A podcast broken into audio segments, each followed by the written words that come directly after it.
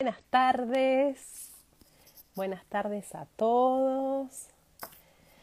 Bueno, voy a dar un instante para que se vayan sumando a este nuevo live. Qué lindo otra vez verlos, que nos veamos todos. Bienvenidos. Bienvenidos.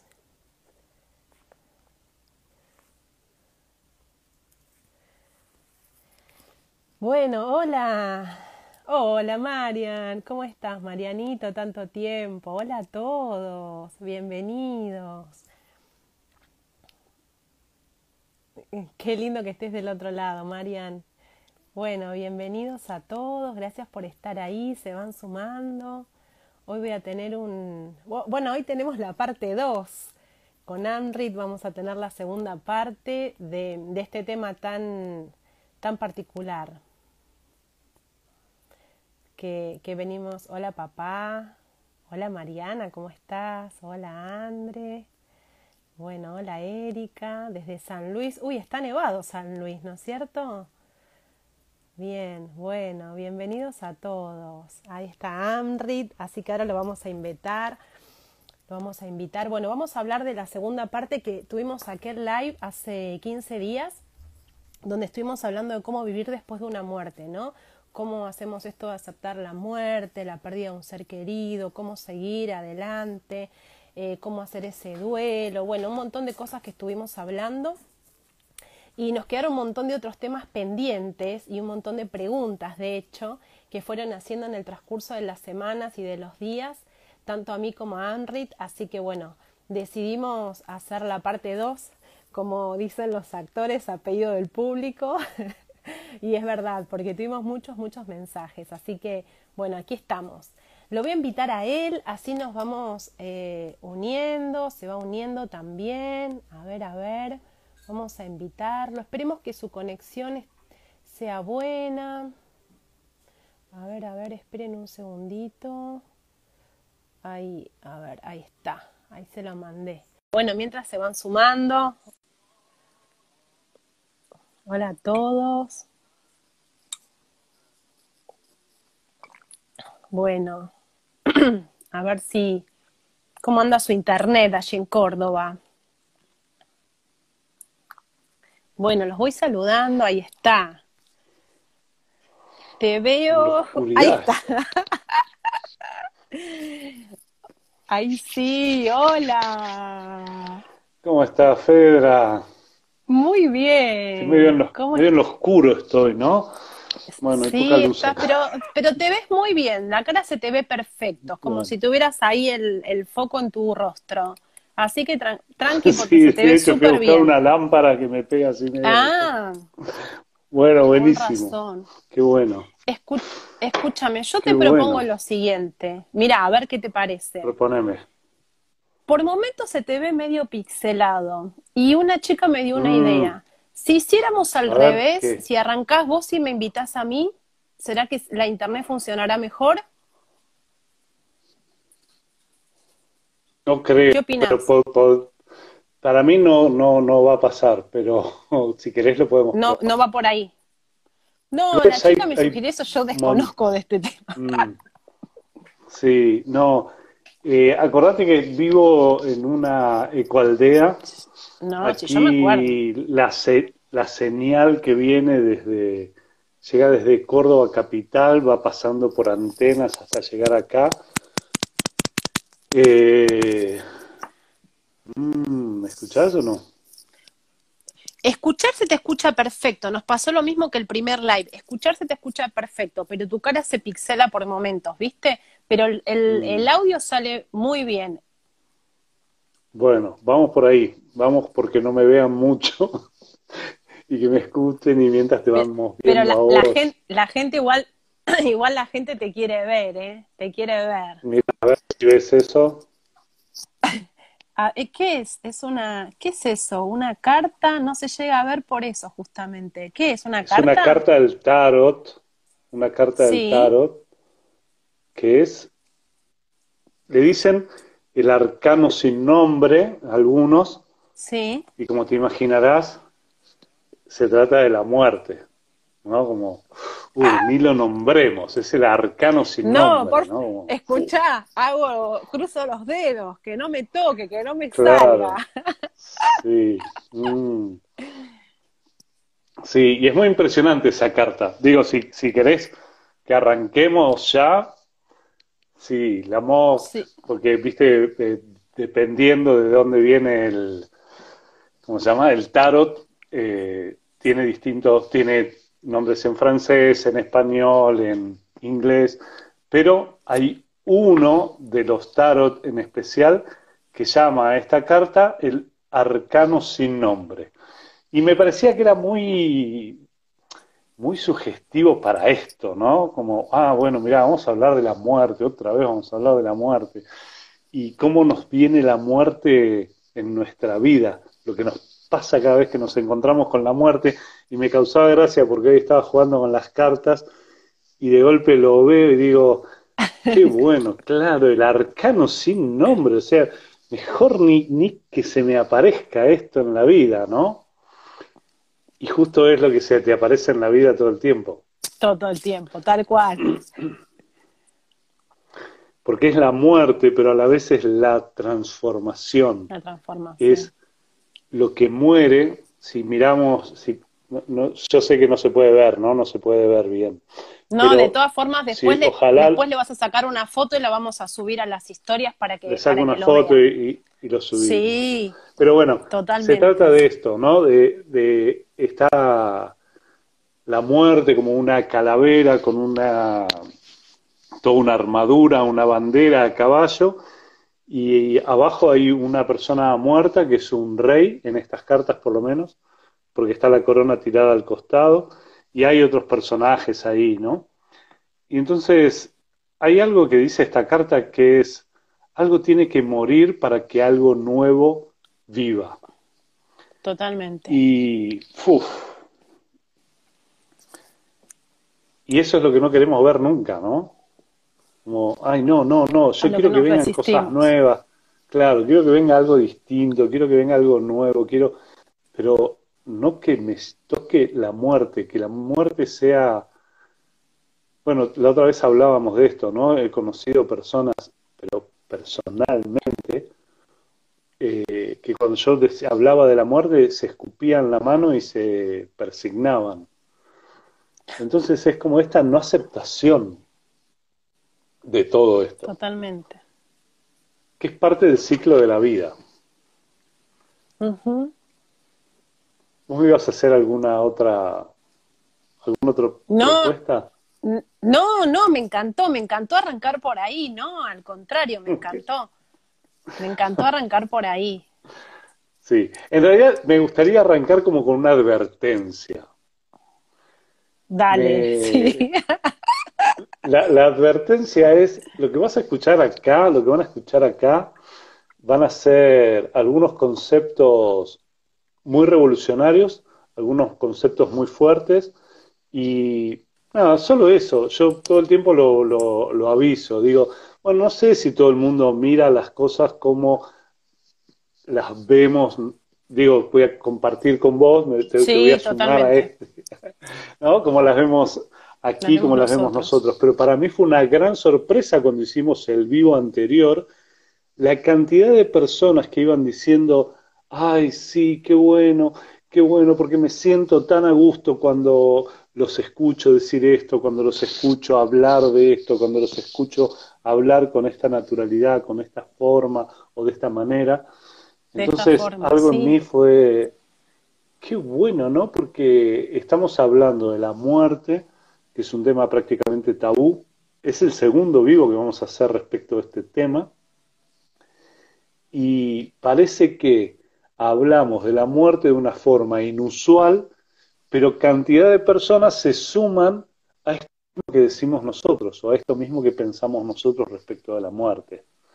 Entonces, nada, me llenó de alegría el otro día escuchar eso. Y, y, sabes que, y sabes que mucha gente, inclusive, bueno, vos recibiste seguramente la misma cantidad de mensajes que recibí yo. ¿Sabés qué me pasó? Que mucha gente también lo que me decía era, siento que pudieron poner en palabras algo que quizás yo no podía poner en palabras, pero que resonaba con eso, ¿no? Como que era eso, pero no encontraba la forma de decirlo, de expresarlo. Eso también recibí mucho. Es como yo adhiero al pensamiento, mm. pero no podía ponerlo en palabras, no podía expresarlo de esa forma, ¿no? Sí, a mí a veces me sale algunas cosas medio, eh, bueno, no sé, yo soy así y, ya me, banco así, me acepto así y, ¿qué voy a hacer? Me, gusta decir las cosas así, a veces me gusta ser provocador y me, encanta traer cosas como la provocación y, y me parece divino. Ahí leo un mensaje que dice la muerte es tan inevitable como la vida y hay una parte mía, hay, algo en mí que siente, bueno, eso es un pensamiento, pero cuando te toca la vivencia o la experiencia de ese pensamiento, Uf, pará, no, no, no, no, no, no, es otra cosa. A miércoles con esa frase. ah, ah, sí, sí, morir nos vamos a morir todos, ¿no? Sí, claro, cuando recibís la vida, recibís también la muerte, todas esas cosas. Pero cuando nos toca, es, ah, pará, no quiero esto, no quiero esto en mi vida, ¿Cómo me, ¿por qué me pasa esto? ¿Cómo me pasa esto? En vez de decir, ah, che, era lo más natural que podía ocurrir. Porque esto de que es un pensamiento, ¿no? Claro, es fácil decirlo y después, sí, sí, cuando hay que transitarlo, se pone desafiante. Sí, bueno, es que están las emociones y los sentimientos ahí también, ¿no? Que empiezan como a aflorar y cómo los manejo. Esto que hablamos un poco la semana pasada y por qué tendríamos que manejarlos, ¿no? Claro, por un lado, ¿cómo, ¿por qué tendríamos que manejarlo? Por otro lado, eh, a mí se me vienen montones de cosas, no sé ni por dónde arrancar, pero me encanta porque por donde quieras, dale. sí, sí, así. Vinimos así los dos, sueltitos, sin machete, sin nada. Sí. Esto de, que, ah, bueno, mira, la vida es esto, y un día me voy a morir. No sé si le arruino la tarde, la noche a alguno diciéndole, vos también te vas a morir, ¿no? O sea, todos nos vamos a morir. Todos los que estamos aquí, en este momento, en un momento, vamos a dejar de estar.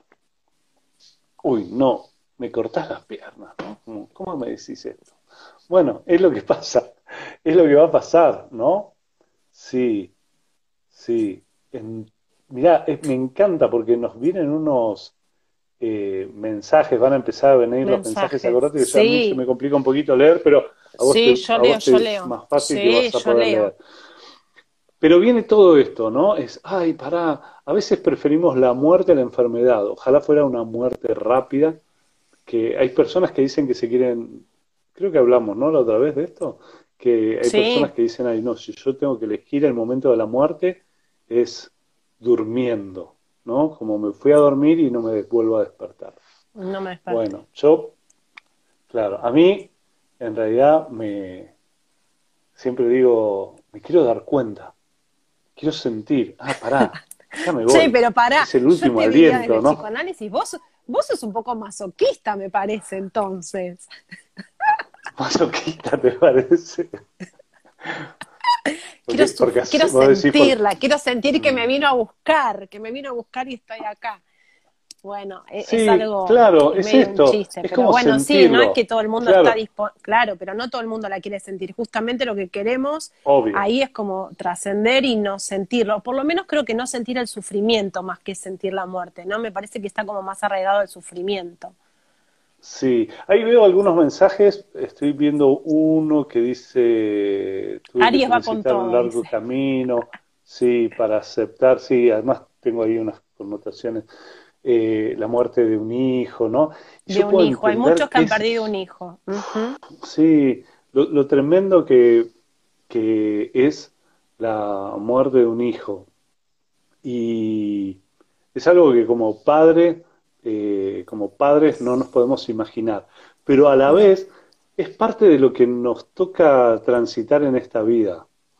Entonces, la gran pregunta es qué significa aceptar. Aceptar significa decir, ay, qué bueno que se murió. No, porque muchas personas creen que cuando decís, se trata de aceptar es como estar de acuerdo, eh, aplaudir eso. No, bajo ningún punto de vista. Pero el otro día hablábamos, pelearte con esa situación, lo único que hace es dejarte en más dolor, ¿no? Porque es, me sigo peleando, ¿por qué pasó esto? ¿Por qué esto ocurrió? ¿Por qué me pasa esto a mí? ¿Por qué le pasó esto a esta persona que quiero? Y, y damos vueltas sobre eso, y esa es como una vuelta de traer y cargar cada vez más sufrimiento, ¿no? Y entonces es sufro y sufro y sufro y sigo cargando de sufrimiento. Y el otro día hablábamos de qué pasa con celebrar esa vida en nuestra vida.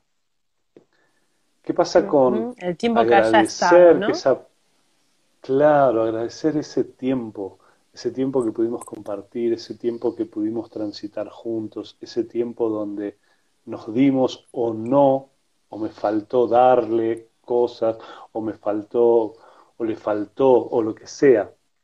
Pero Parte de este ejercicio es un ejercicio de aceptar la vida y la muerte. Y que la muerte no es injusta. La muerte es la muerte. Escúchame, mira, acá hay una chica que... Mm hay una chica que me parece que está buena la pregunta que hace. Dice, ¿cómo te das cuenta que aceptaste? En mi caso, por mi hija. Digo, una chica capaz es una señora, pero bueno, las mujeres somos siempre jóvenes, chicas. ¿Cómo te das cuenta que aceptaste, en mi caso, eh, por mi hija? Mm. Eh, en principio, aceptar es dejar de pelearte con eso, para mí. Hay algo que yo digo me habrán visto muchas veces los que me vieron, los que no me ven, me ven por primera vez, lo voy a hacer ahora con esta carta. Tengo una carta en la mano, la voy a agarrar la de la muerte, Tengo una carta en la mano y digo, ah, esta es la carta de la muerte, ¿no? Pero no quiero que sea la carta de la muerte, quiero que sea la carta de el mundo, que es una carta hermosa, o el sol, que es una carta que todos quieren sacarse en el tarot, ¿no? Como esa carta quiero, no quiero esta. Bueno, sí, pero me salió esta. Bueno, pero no quiero esta, porque es injusto que me salga esta. Bueno, no te pelees, es, esta. Lo único que tenés que hacer es aceptar que es esta la que tocó. Sí, pero me tendría que haber pasado otra cosa. Eso es no aceptar. Cuando la pregunta es cómo sé que acepté, es cuando dejas de pelearte con lo que pasa. Con esa injusticia, ¿no? Que ahí lo mencionaron y nosotros lo mencionamos también en el vivo pasado, ¿no? Esto de lo justo y lo injusto como si la vida fuera justa, ¿no? Y quedarnos ahí en lo que es justo y lo que es injusto. Sí, parece que, ah, es justo que yo, o sea, pareciera alguien nos ancló como una idea que es, es justo cuando me muero de viejo. Morirse de viejo es justo. Igual, cuando mi mamá tenía 90 años se murió, era, ay, no puedo creer, ¿no? Escuchaba personas que decían, ay, no puedo creer que se haya muerto. Pero ¿cuántos años esperabas que viviera? También, ¿no? Y estaba ahí para irse. Ella había decidido que estaba para irse. Habíamos tenido una conversación unos días antes y ella había decidido, bueno, ya está, me quiero ir. Bueno, cuando quieras. Y entonces ella hizo todo ese tránsito para, para irse. Pero es esto, es nos normalizaron que nos vamos a morir de viejos pero que no que la muerte puede aparecer en cualquier momento. Y en realidad, cuando mirás y observás lo que pasa a lo largo de la vida, es que la muerte no tiene un momento. No tenemos fecha de vencimiento, no nacemos con una fecha de vencimiento puesta que dice, bueno, ahora ah, me toca y tal día me voy a ir, ¿no? Tal día me voy a morir. Entonces, justo esto de no saber cuándo me voy a morir es lo que resignifica la vida. Si no, la vida sería un tránsito, ah, bueno, ¿y cuándo me voy a morir? No, cuando tenga ciento y pico de años. Ah, bueno, entonces voy por la vida esperando llegar a los ciento y pico y cuando esté en los ciento y pico cerquita, ahí capaz que me empiezo a preocupar o ya estoy capaz entregado. Pero justo la muerte, no saber cuándo va a aparecer, resignifica la vida, trae esto de, ¿qué estoy haciendo con mi vida? ¿A dónde voy? ¿Hacia dónde me estoy moviendo? ¿Qué vida me estoy dando? Y para mí eso es uno de los puntos más interesantes, el de no dejar de pensar que la muerte es justa o es injusta. La muerte no es ni justa ni injusta, viene con la vida. Un día todos nos vamos a morir. Ay, sí, pero es tremendo. Sí, puedo entender que no queremos desapegarnos de la persona que se fue o no queremos desapegarnos. Te voy a contar algo que les va a parecer gracioso o no, a algunos capaz que les hace mucho sentido, pero había un momento en mi vida que yo estaba en pareja y, y era un momento en el que yo estaba muy celoso, estaba tan celoso que no me quería morir, pero no me quería morir, no porque no, me quisiera morir, sino porque no me quería morir y que ella quedara viva, ¿entendés? Como, para y, se quedara con otro. Y, y, se, va a ir con otro, y se va. No, y, me, y yo decía, para, ¿de dónde viene todo esto? ¿No? Esto, el aferrarse a cosas, aferrarse, incluso, ¿viste las personas que discuten sobre, no, cuando yo me muera, eh, no quiero darle, no, no quiero que aquel se agarre mis cosas, no quiero que otros... que... Dale, hasta querés controlar, cuando ya no estés más acá, querés seguir controlando cosas. Dale, afloja un poco.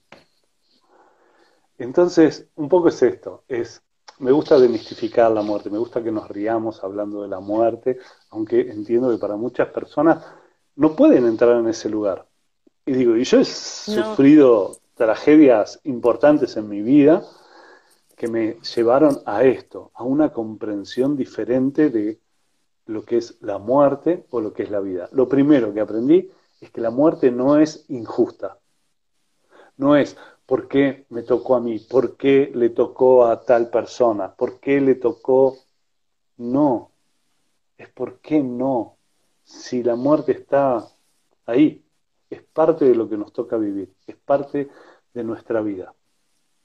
Entonces, dejo de ponerme en un lugar de injusto.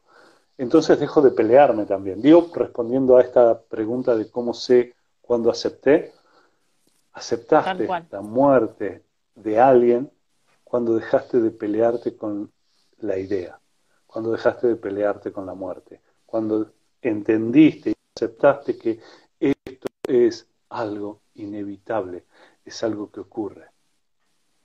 Ay, pero es injusto porque era tan joven. Sí, no es injusto. No hay una fecha. Esto ocurre en cualquier momento. Celebrar la vida hoy, celebrar la vida en este instante. De eso se trata, ¿no? Totalmente, coincido totalmente. Y bueno, está bueno esto porque justamente fíjate que cuando nosotros eh, arreglamos el primer live y teníamos que nombrar el live, eh, vos me habías propuesto de poner, ¿te acordás? ¿Cómo aceptar la muerte? No me acuerdo, porque... ¿Cómo era? ¿Cómo aceptar la muerte? ¿Cómo aceptar la mm. muerte? Y yo te dije, lo que pasa que aceptar la gente lo malinterpreta y es esto que vos acabas de explicar, ¿no? O sea, como que hay un mm. concepto a aceptar porque la gente dice la muerte no se acepta, ¿no? O sea, no hay esto que, estamos hablando ahora, no hay cómo aceptar la muerte de un hijo, porque tal vez lo que hay que poder primero tener en cuenta es, bueno, a ver desde dónde o, qué significa la palabra aceptar, por lo menos desde la muerte, ¿no? Desde este tema que estamos eh, tratando hoy. Entonces dijimos, bueno, aprender a vivir con esa ausencia o aprender a vivir después de una muerte. Entonces sonó como que quizás iba a ser no sé, no tan chocante, si se quiere, porque el que no nos conoce o el que no te conoce y no conoce nuestra postura, iba a ser como un poco quizás chocante o eh, discutible el nombre que le íbamos a poner al live. Pero qué bueno que apareció hoy ahora que lo, lo han preguntado, ¿no? Esto del aceptar. Sí, bueno, y es parte de esto, ¿no? Es esto que veníamos de lo que veníamos hablando. Me, vos sabés que voy viendo mensajes y por momentos me, me distrae. Eh, morir nos vamos a morir, eso lo sé y lo entiendo, pero lo que qué significa. Mm. Mm. ¿Qué significa si alguien se suicida? No sé a qué nos referimos con qué significa, porque bueno, depende de la mirada donde nos, nos paremos, va a significar algo o no, simplemente es cómo atravieso yo, porque también esto es interesante lo que pregunta, no es lo mismo una muerte del tipo que sea que un suicidio donde alguien decide quitarse la vida, ¿no? Y qué pasa en ese sistema familiar o en esa familia. La muerte vuelve a, o sea, no va a modificarse a lo que estamos hablando, sí modifica en el entorno el que haya sido un suicidio y no una muerte, ¿no? No provocada, vamos a decir. Sí, claro, es muy impactante. Eh, el suicidio es algo muy impactante porque es la primera pregunta es si todos le tenemos miedo a la muerte, ¿cómo esta persona fue a buscarla? ¿No? Es el primer punto, ¿no? Si hay, la carta se llama el arcano sin nombre. Si no la queremos ni nombrar, ¿cómo alguien fue a buscarla? Me parece que ese es el primero de los puntos. Y después, bueno, el shock, obviamente, y toda la. Y después todo lo que nos pasa a nosotros en nuestra psiquis y en nuestra energía cuando alguien cercano toma esta decisión de quitarse la vida. Porque empiezan a aparecer, por ejemplo, eh, empiezo a preguntarme si yo tuve algo que ver, si me empiezan a venir culpas. La Ay, culpa, pero yo, la, culpa, eh, la culpa en la justo me pidió no sé qué, yo le dije que no, y ay, no será, y justo eh, le contesté mal, y justo, ¿no? Y empieza chuc, chuc, chuc, chuc. Y te podría decir, bueno, vos lo sabés como terapeuta, como consteladora, cómo eso se multiplica en la familia. Es decir, todo el grupo familiar empieza a preguntarse cuál... Sí, ¿quién es el culpable? ¿Cuál fue el error? que no pudieron ver? Totalmente. La culpa es inevitable cuando hay un suicidio en, el sistema familiar. Y es todo un trabajo en la familia terapéutico para poder eh, quitarnos esa culpa porque no, no hay culpas, nadie es ni culpable ni responsable de, la decisión de un otro, ¿no? Tal cual. Y esto, y bueno, y lo otro es esta decisión. ¿Cómo alguien fue capaz de tomar esta decisión si todos estamos que le tenemos miedo a la muerte, justo de la parte que, de la vida que no queremos afrontar, y este se fue a buscarla, ¿no? Y entonces, bueno, ahí empiezan un montón de otras interpretaciones respecto de esto. Y ahí, bueno, estábamos con lo del duelo. Digo, no, no, no, no sé si quedarme con cada vez con cada tema o ir haciendo así como un salpicado. Sí, vamos, vamos haciendo un salpicado como vos lo sientas. Dale, cualquier cosa vuelva. Que van preguntando, por supuesto, claro, dale. Sí, duelar, ¿no? Esto que preguntaban de, duelo, de, de qué es el duelo, de cómo es eso. Y no sé cuál es el tiempo hay personas que tienen un duelo más rápido, hay personas, y, el duelo es justo esto, es la aceptación de que eso que estaba no va a estar más. Y por eso nos pasa cuando perdemos, incluso cuando perdemos algo en nuestra vida, Totalmente, no es solo la muerte, la muerte física, ¿no? Puede ser perder un trabajo, por eso hoy en pandemia estamos atravesados por duelos. Perdimos las reuniones familiares, perdimos trabajos, perdimos la escuela, perdimos la universidad, digo, perdimos esos momentos, ¿no?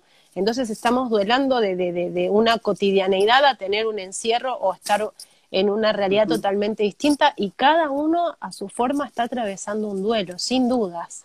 Uno o varios. Me encanta eso. Sí, me encanta eso. Fíjate que dejamos de entrar en contacto con los mayores. Dejamos de abrazarlos. Como, che, para cuidarte no te voy a ver ni te voy a tocar. Tremendo. Imagínate eso. Entonces, es aceptar algo que ya no tengo no tengo la posibilidad de abrazar, no tengo la posibilidad de visitar, no tengo la posibilidad de ese contacto con esta persona. Imagínate en esto que vos decías, en esta situación que estamos viviendo, por un lado, pero con la muerte es exactamente lo mismo, es tengo que aceptar que esto no está más en mi vida. Y entonces ahí no es algo que es, ah, bueno, dale, se trata de aceptar, listo, dale, lo acepto y ya está. Acepto, ¿puedo aceptar que esto es un vaso de agua? ¿Puedes aceptar que esto es un vaso de agua? Sí, es un vaso de agua. Ah, listo, como no tengo ningún compromiso afectivo con el vaso del agua, con el agua, con nada, puedo aceptarlo rápidamente. Ahora, cuando me dice, ¿se puede aceptar que esta persona murió? No, no lo puedo aceptar. Pero murió. Pero no lo puedo aceptar. ¿Y cómo es que puedes aceptar esto, que es clarísimo, y esto otro no lo puedes aceptar? Porque cuando involucra todos estos, cuando involucra sentimientos, es donde empieza a complicarse para nosotros. Totalmente. Es donde, ay, no, pará, no quiero que esta persona no es... Entonces, lo primero que explico cuando explico aceptación es, vos podrás querer que esto sea otra cosa distinta de un vaso de agua. Podrás querer, querer que sea un celular, por ejemplo, pero es un vaso de agua. Entonces aceptar no lleva ningún esfuerzo, porque lo veo, veo que es un vaso de agua y lo acepto. Si no lo acepto, vos me dirás, pero estás loco que no aceptas eso. Si no aceptas que es un vaso de agua. No, para mí esto es un celular. Y vos decís, no, es un vaso de agua. Para mí es injusto que esto sea un vaso de agua. Bueno, pero es un vaso de agua. Sí, pero a mí no me gusta que esto sea un vaso de agua. Yo quiero que sea un... Y vos vas a mirar diciendo, dale, cuando aceptes que eso es un vaso, viene la paz a tu vida. Deja de pelearte con el vaso. Claro, con el vaso es re fácil. Con la pérdida de un ser querido es donde viene todo un trabajo. Con la pérdida de algo, incluso, recién vos decías, de un trabajo, de un vínculo, de una relación, una separación, una mudanza a veces, es duelar la vieja casa, ¿no? La habitación donde vivía antes. Entonces es esto.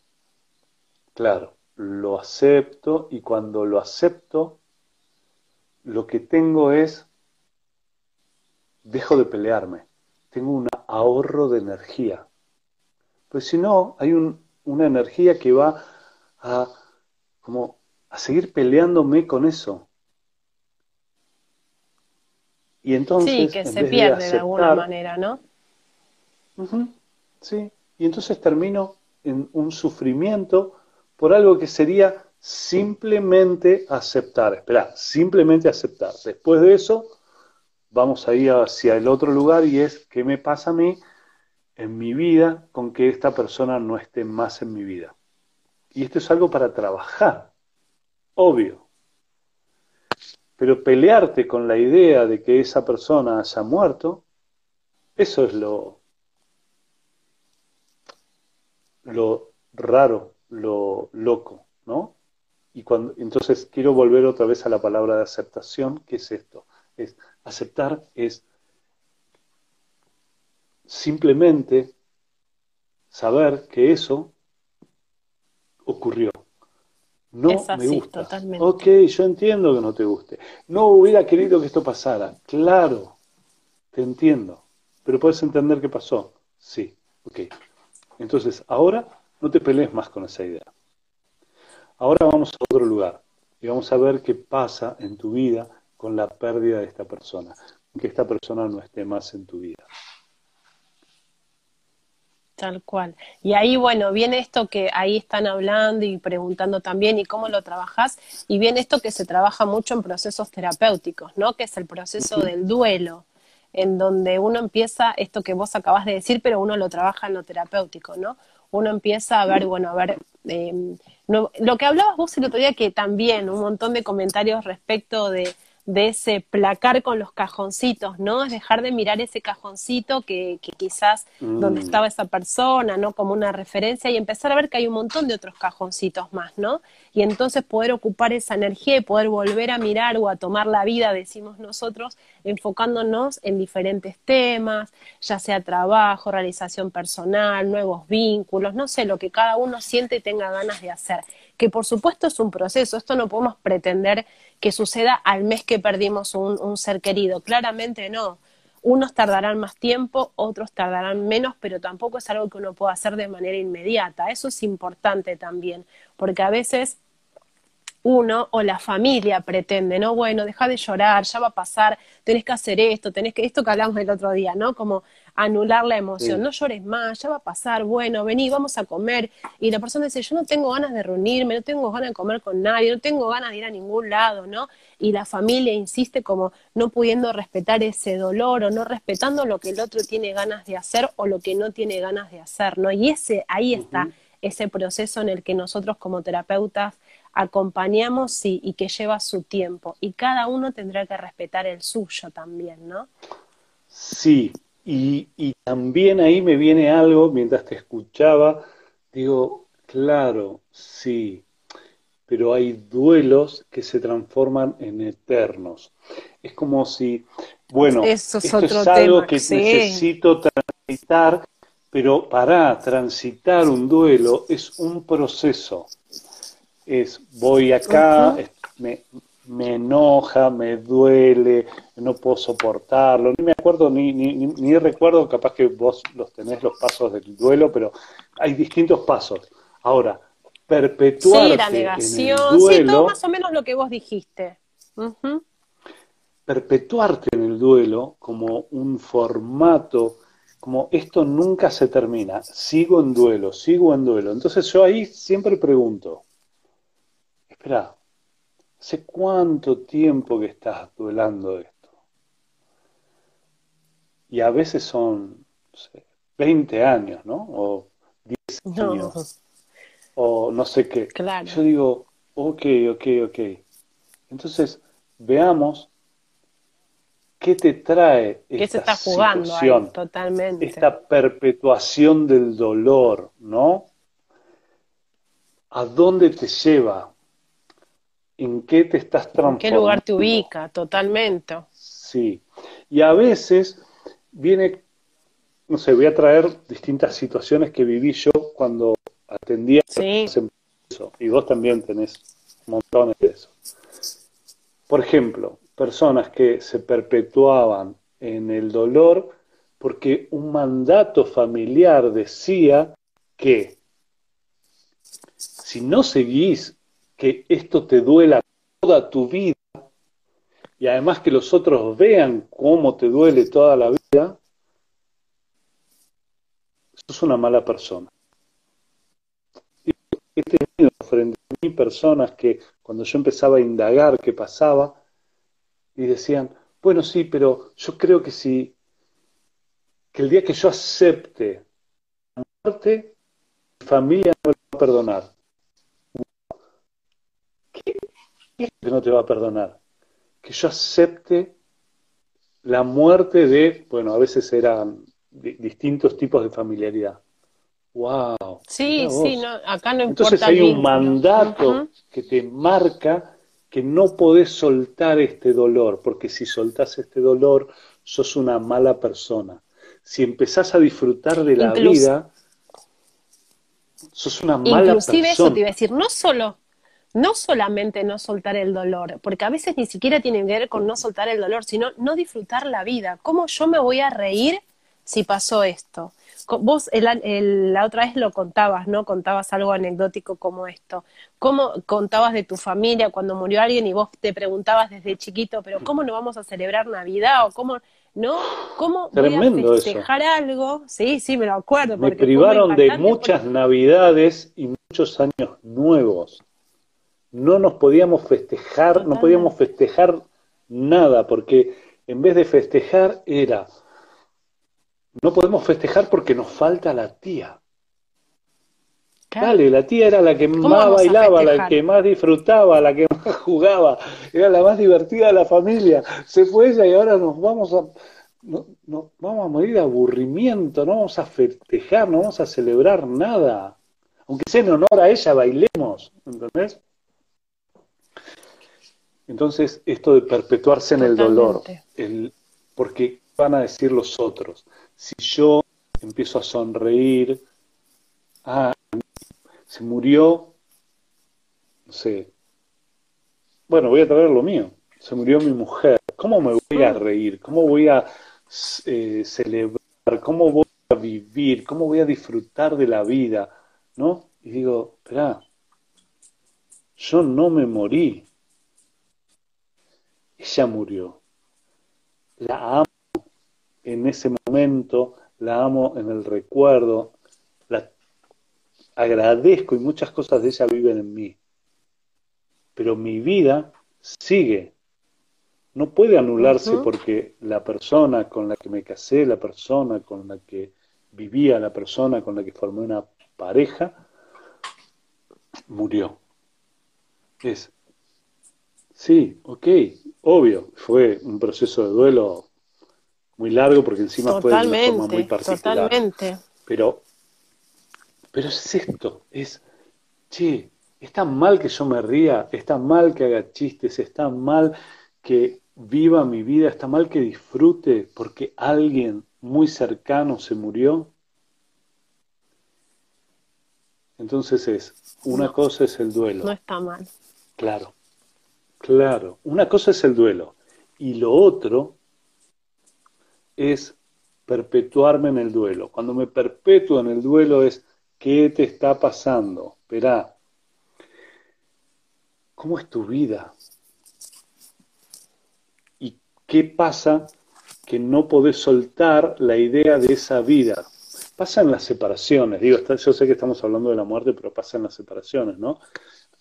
Alguien en una pareja decide la separación y ¡ah! yo me quedo acá como, ay, pará, me dejó, sí, no, no sé ni qué hacer, no sé cómo es la vida sin esa persona. Digo, no sé si te pasó, si te contó un amigo que le pasó, una amiga. No, pero escucha. Creo que alguna vez alguien me lo contó. Escúchame, no, pero aparte también sabes que se me viene algo que es muy recurrente en consultorio, en constelaciones, que creo que la vez pasada también algo mencionamos. Eh, cuando, por ejemplo, un hijo se queda al cuidado de los padres, ¿no? De la madre, porque enviudó, porque su papá mm. se fue, y cuando esa madre muere, esto de quedarse duelándola y como, como ahí a la espera de, primero que, que como a la espera de, de ¿qué hago?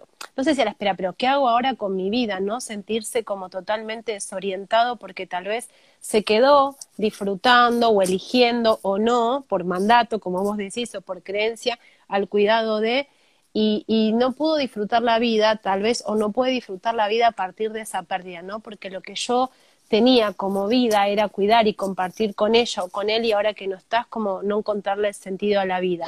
Digo una madre como ejemplo porque o un padre porque es lo como como lo que más viene a, consulta, ¿no? Por supuesto que pasa con hijos, por supuesto que pasa con hermanos, con parejas.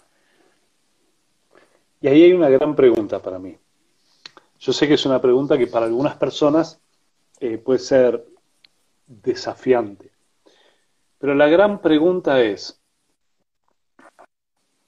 en este cuidado a esa persona, a ese ser querido, para muchas personas le encontraron sentido a su vida, en el estar cuidando al otro. Ah, lo cuido. Totalmente, eso lo hablamos. Y de golpe. Claro, el punto es cuando ese se va. a partir de eso. Entonces, pará, no quiero que esta persona se muera porque mi vida también pierde sentido. ¿A quién voy a cuidar ahora? ¿Qué voy a hacer con mi tiempo? ¿Qué voy a hacer con las horas de mi día que antes las dedicaba a esta persona? Entonces, ahí volvemos otra vez a cómo la muerte nos convoca y nos trae a la vida todo el tiempo. A la vida, totalmente, totalmente. Vení acá, ¿qué estás haciendo con tu vida? ¿Está mal que cuides a un ser querido todo el día? No, no está mal. Pero también hay algo que es, hay una vida. Hay una vida además de eso que te está pasando, además de ese cuidado de esa persona. Entonces, ¿cómo hacer para encontrar un equilibrio en eso? Y lo otro es, fíjate si lo que estás duelando es que murió esa persona o lo que estás duelando es no sé qué hacer con mi vida. No sé. Claro, lo que yo pierdo, porque ¿no? lo único que sabía era esto que hacía antes. Claro. Totalmente. Mm. Totalmente, sí. me dan ganas de ponerme a leer todos los mensajes. ¿Querés que lea? Yo lo leo. Por favor, cuando me vaya físicamente, por fa sí, sí, por favor, ese espacio que lo ocupe enseguida alguien, más al que le pueda dar mucho amor una planta animal y sean felices. Esto dice Carol, como que ella pide eso. ok. Buenísimo. Eso por, esto que yo decía que yo no me quería morir cuando tenía un ataque de celos porque no quería que mi pareja se fuera por ahí. Que lo disfrute, que lo disfrute otro sería. Mi abuela era como mi madre. Muere el día del cumple de mi padre. No festejamos el cumple de, papá por dos años. Imagínate, claro. Y sin embargo, desde una mirada es un regalo, ¿sabes? Desde ciertas miradas que alguien muere el día del cumpleaños es un regalo, no es un, no es ah, un, me sonaste el cumpleaños, es un regalo. Mm. Sí. es como, no, no, hay forma de que me vaya a olvidar de vos, ¿no? No, totalmente. Siempre voy a estar contigo. Sí. Sí, también ahí hay, mira, hay un mensaje que me gusta. Ese, el papá de mis nenes falleció, ellos de 7 y 10 años. Costó, pero salimos a flote. Este es el segundo mensaje porque lo había leído antes, donde decía. Lo había puesto antes, es verdad. No sabía cómo explicárselo a los hijos, ¿no? Como que los hijos no lo entendían. Claro. ¿Cómo lo va a hacer? Yo, es como si no les quisiéramos hablar a los hijos, a los chicos de la muerte. Pensamos que si les hablamos de la muerte los vamos a tomar. Ahora, fíjate qué trauma, ¿no? Cuando, sí, el abuelo dónde está? Se fue de viaje. ¿Y cuándo va a venir? ¿Le puedo mandar un mensaje? ¿Puedo hablar por WhatsApp con él? No, no, no. Se fue a... Imagínate las ideas que se le ocurren a ese chico Totalmente. las ideas que se Número uno me abandonó y no le importa. Sí, espera, porque además lo otro loco en todo esto es que, che, el abuelo no está. Pregunto por el abuelo y mamá se larga a llorar y me dice que se fue de viaje. Totalmente. ¿Cómo no voy a... Totalmente. O sea, entonces, nos ponemos a cuidar a los chicos y en vez de cuidarlos, los traumamos porque le decimos el abuelo se fue al cielo, al cielo. Ok, me parece que puede ser una forma, pero es, eh, esto es parte de la vida, nos morimos. Entonces le puedes hacer la analogía con una florcita. Igual no, soy especialista en niños, no, no, sé, salvo cómo lo hice yo con mi hija, pero me di cuenta un día, cuando murió mi padre, mi hija me dijo que no quería ir a la despedida. Y yo le dije, Mira, Lu, te puedo ahorrar un montón de cosas en la vida, pero esta siento que no te la tengo que ahorrar. Creo que tenés que venir a, a experimentar esto. Y tenés que venir conmigo a experimentar esto. La despedida. Che, el abuelo se murió. Se murió. Y entonces hacer esa experiencia y darnos cuenta, porque un trauma Tremendo. Digo, escuché muchas personas a las que le están escondiendo la muerte. No, no te voy a. No, no, no, no, le digamos nada que se murió. No le digamos nada. Dale. ¿Cómo no le vas a decir nada? Hay una vibración en esta casa que están todos llorando y al chico no le contamos. Obvio. ¿Cómo negar algo que, viste, son esos secretos a viva voz que uno dice, ay, no, es un secreto familiar, dale, lo sabe todo el mundo, todo el barrio, todo. Esto es lo mismo, o sea, como si primero es subestimar al niño, o sea, lejos de cuidarlo lo estamos subestimando, es, este, es eh, nada, también digo, ante la muerte de un ser querido, que mamá llore, que papá llore, es lo más lógico y lo que le estamos mostrando es, hay sensibilidad y está bien llorar cuando uno le duele también, ¿no? No tengo porque este es otro tema, ¿no? No, no quiero llorar delante de mi hijo, pero que eso es un robot, un superhéroe, o sea, a ver, no hay nada mejor que, tampoco te digo que te vas a llorar todo el día, abrazarlo a él y que te seque las lágrimas, no digo irnos de un extremo al otro, pero digo, eso te humaniza y también baja a ese papá o a esa mamá de ahí arriba y lo puede ver como, sí, a mamá también le duele, mamá está triste, mamá lo extraña, ¿no? Como, como eso también nos permite un acercamiento y habilitar la emoción del niño cuando le sucede y cuando esté triste. Sí, estás triste, te entiendo porque yo también lo estoy. Sí, claro, sí. Y, y, si el chico viene y dice, ay, lo extraño al abuelo, sí, yo también lo extraño, claro, obvio. Y, podemos entrar en esa emoción y compartirla. Ahora es raro estar comiendo, que yo diga algo sobre la tía y que papá se le pongan los ojos llorosos y se levante de la mesa y se vaya al baño y lo escuche en un llanto contenido. Eso es raro. Es raro. ¿Qué le pasa a papá?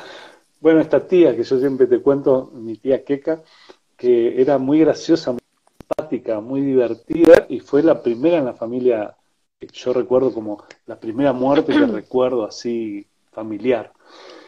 Y fue, ay, se me dio la tía Keka, que era la más divertida de todas. Y entonces a mí me gustaba traerla a la tía en, en las conversaciones. Yo era chico, entonces me gustaba decir, ay, ¿te acordás cuando con la tía nos disfrazamos, hicimos, no sé qué?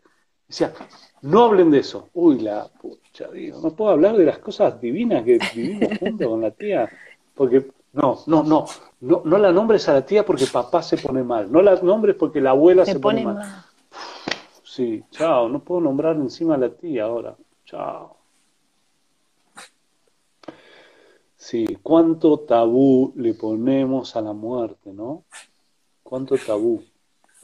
Cuánto no hablemos de esto. Y aparte, ahí sabes que también, ahí también decían, los chicos lo, lo naturalizan, lo, lo, toman de otra, y totalmente, los chicos lo toman de una manera eh, mucho más natural, eh, no, no, no con tanto prejuicio, ni no, uno mientras uno se siente, lo hable y habilite las emociones, que me parece que es una de las cosas más importantes, estás triste, te entiendo y, está bien que lo estés también, ¿no? Poder acompañar eh, el duelo que ese niño está transitando. Como pasa ahora, a ver, estamos hablando de los duelos, pensemos en los niños que van no están yendo al colegio, ponele que van, que no, que sí, pero también hay un montón de niños que están tristes por no compartir con sus compañeros y la madre o el padre, lejos de inhabilitar esa emoción, está bueno, sí, la verdad que te entiendo porque no hay nada más lindo que compartir con tus amiguitos, ¿no? Ahora que estamos hablando un poco de los niños como para tomarlo como ejemplo, ¿no? Poder habilitar esas emociones también y darle lugar a esos duelos y a esas pérdidas porque si ya lo empezamos, si le empezamos a darle lugar ahora desde tan chiquito, en, el, en la medida que uno va siendo más grande, no sé si lo va naturalizando, pero tiene la opción de mirarlo de una manera distinta, ¿no? Sí.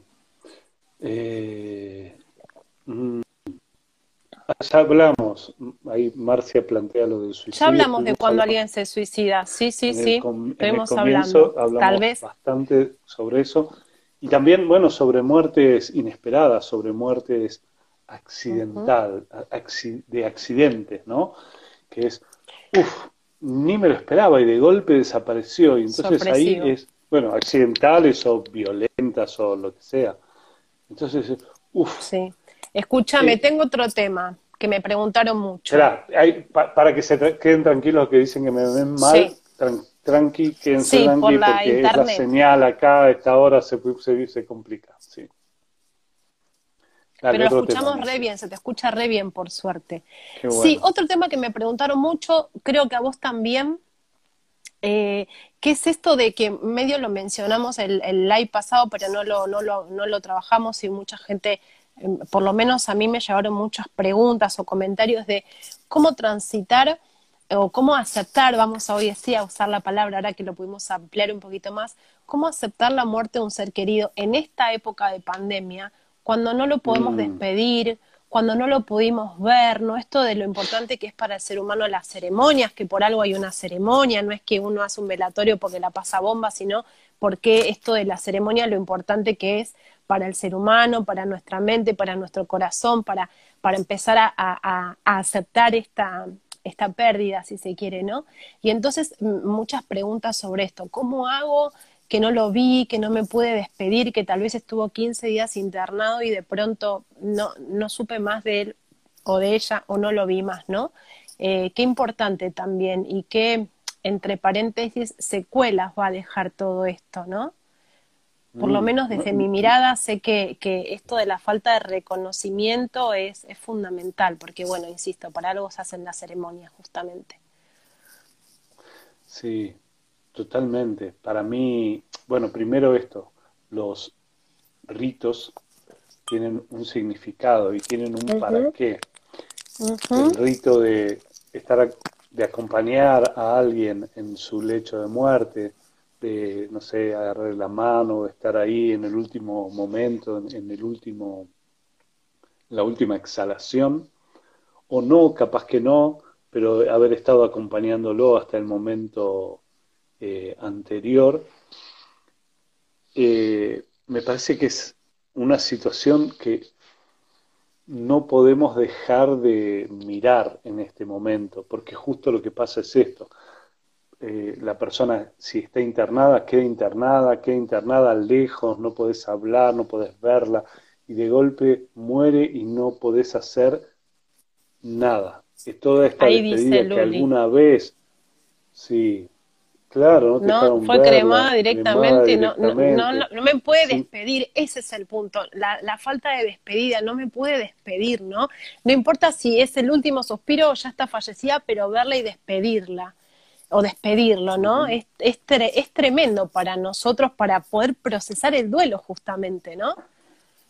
Sí, ese momento, o sea, esto que yo le decía a mi hija cuando le decía, mira, te puedo ahorrar un montón de cosas, pero no te quiero, no quiero ahorrarte esto. Siento que no está bueno que te ahorre ir al, a la despedida de el abuelo, ¿no? Que era mi padre cuando murió.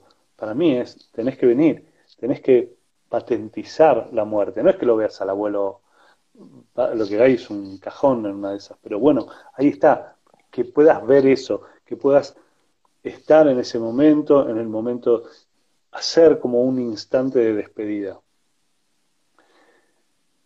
Eh, e, en estos momentos y con toda esta situación, eh, a mí tampoco me gustan las ceremonias tradicionales. El otro día hablamos acá con Fedra que el día, ya saben mis amigos, que el día que me muera tienen que hacer una fiesta. Hacemos flor de joda, vamos a hacer, mira lo que te digo.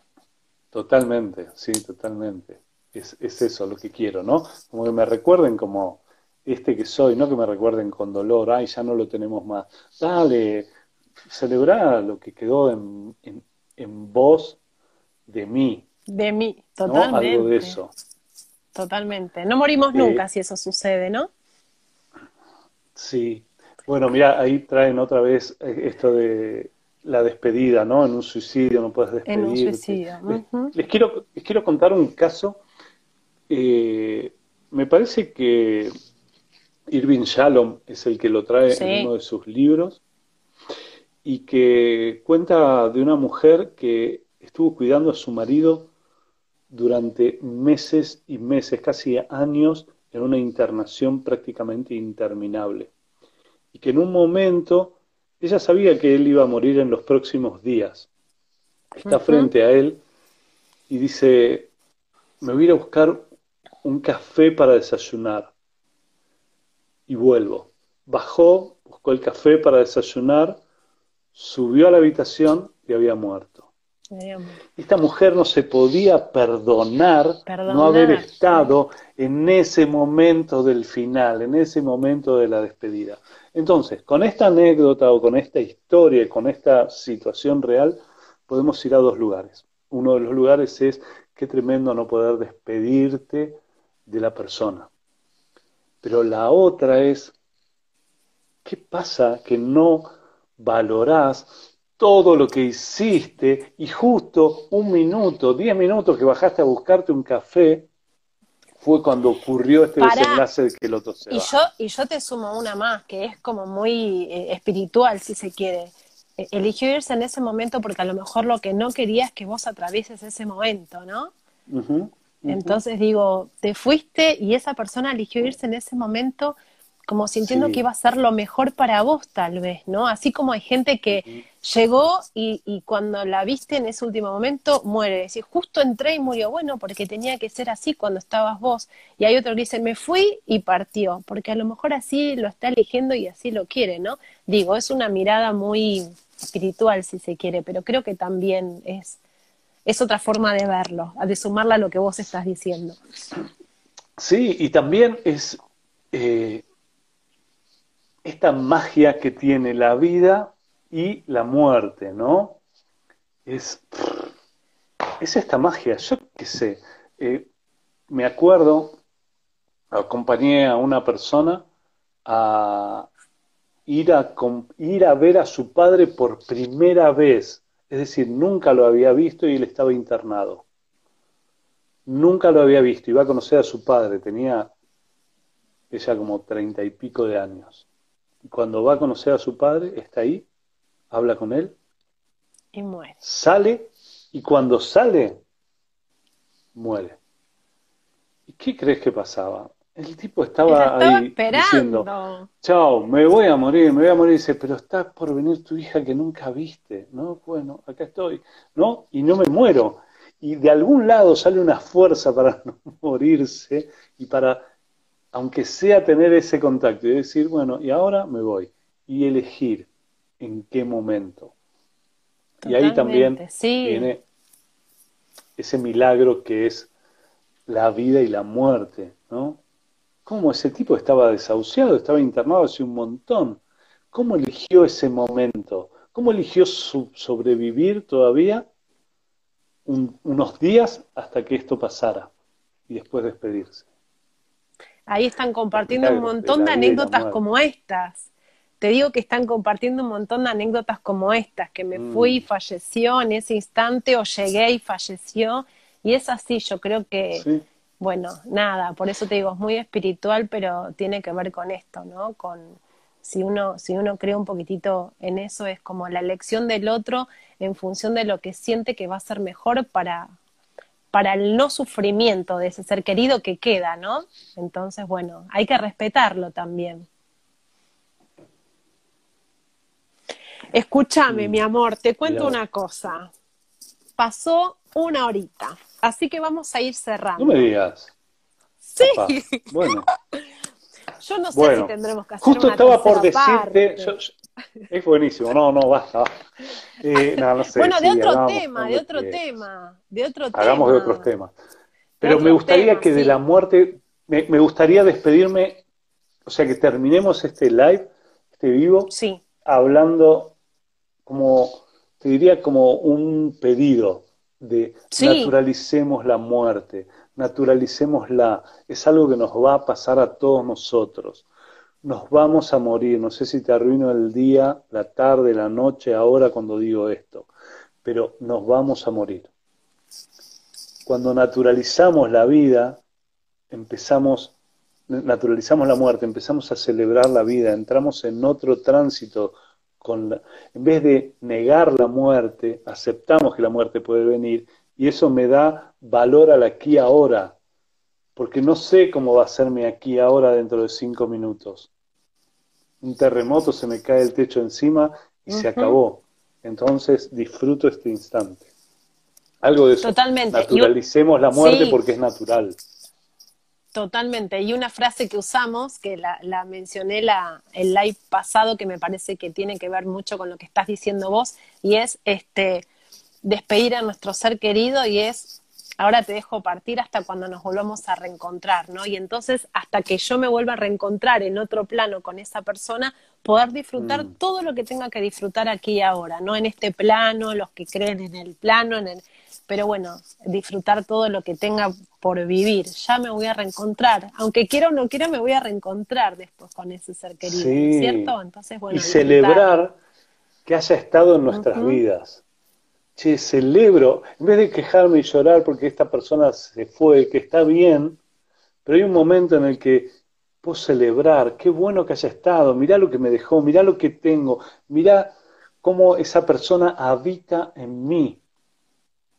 Y eso también es hermoso. Bien, hasta que nos volvamos a encontrar, me encanta. Sí, hasta que nos volvamos a encontrar. Son frases de, constelaciones. Sí, no nos van a cortar porque le pagué a Instagram para que nos deje 10 minutos más, pero no pasa nada. Bueno, escúchame, sí, quiero pasar los anuncios. Quiero que comentes un taller que vi por ahí que vas a dar. ¿Querés compartirlo? En realidad, eh, hay un taller que es el de Paz para mis relaciones, que es un taller sobre el enojo, sobre cómo transitar el enojo enojándote, no guardándotelo y tragándotelo, pero no ejerciendo violencia. Ese ya lo hicimos y probablemente se vaya a repetir. Ahora viene un taller más que es un taller referido al perdón. Sí, ese me parece que vi hoy en tu historia, ¿no? Sí. Mm. Y es el perdón en, en distintos puntos. Es el perdonar algo que... No, esto que... Si hay algo que en tu vida que es imperdonable, este taller es para eso. Es para los que sientan que hay algo que es imperdonable. Y también si hay algo que sentís que vos no te perdonás. Vi que es por Zoom, ¿no es cierto? Sí, esos son por Zoom. Así que ahí después. Perfecto. o sea que en donde estén, en donde estén lo pueden hacer. A eso me refiero. Que no necesariamente como no es presencial en Córdoba, puede hacerlo cualquier persona, porque acá tenemos gente de todas partes, o sea que cualquiera lo puede hacer. ¿Y qué día lo vas a realizar? Todavía no, lo tenemos definido. Creo que ah, va a ser los primeros días de julio. Los primeros días de julio vamos a estar ahí con eso. bien. Bien, genial. Y después, genial. Nueve y media, las meditaciones todos los días. Todos los días, nueve y media, cuando yo por lo menos cuando puedo, ahí estoy. Yo te mando corazoncitos para que sepas que te estoy escuchando. Te veo, te veo, te veo, te veo llegando ahí saludando. Qué bueno. Sí, bueno, yo lo que les quiero compartir, va, mi, mi, mi, publicidad va a ser que en el transcurso de estos días voy a subir en el Instagram para aquellos que están atravesando un duelo una ceremonia, ¿sí? una ceremonia de despedida. Hay un montón de distintas ceremonias para hacer, para, para despedir a, nuestros, a, aquel que perdimos y que quizás no pudimos despedirnos, como hablaba mucho ahí. Así que bueno, la idea va a ser subir ceremonias y que cada uno con la que resuene lo pueda hacer. ¿Sí? Así que bueno, nada, como para darle un cierre también a este tema que nos convocó durante dos viernes. Hermoso. Sí, me encanta, buenísimo. Bueno, etiquetamos esa historia y la compartimos. Dale, escúchame, ¿cuál será el próximo? ¿qué, ¿De qué tema vamos a hablar el próximo? Sí. Mm. ¿Sabes cuál me gusta, no? No, a ver. Es uno que estamos trabajando casi juntos sin darnos cuenta. ¿Cuál? Amor propio, autoestima. Bueno, vamos con eso. Amor propio, autoestima. Viste, yo estoy ahí en las meditaciones de la mañana por ahora. Sí. Todos los días. Pero fue increíble, arrancaste con eso yo había arrancado también la semana con ese tema. Así que bueno, sí, sí, me parece que lo necesitamos tanto. Dale, Así que bueno, hagamos eso. Dale, si la gente está de acuerdo y se suma, autoestima, amor propio, vamos con todo ahí. Bueno, gracias a todos por estar ahí, gracias, gracias como siempre. me encanta compartir este espacio, la verdad que me encanta. A mí también. Eh, me gusta, me eh, divierte. me parece que le ponemos una profundidad y a la vez una liviandad.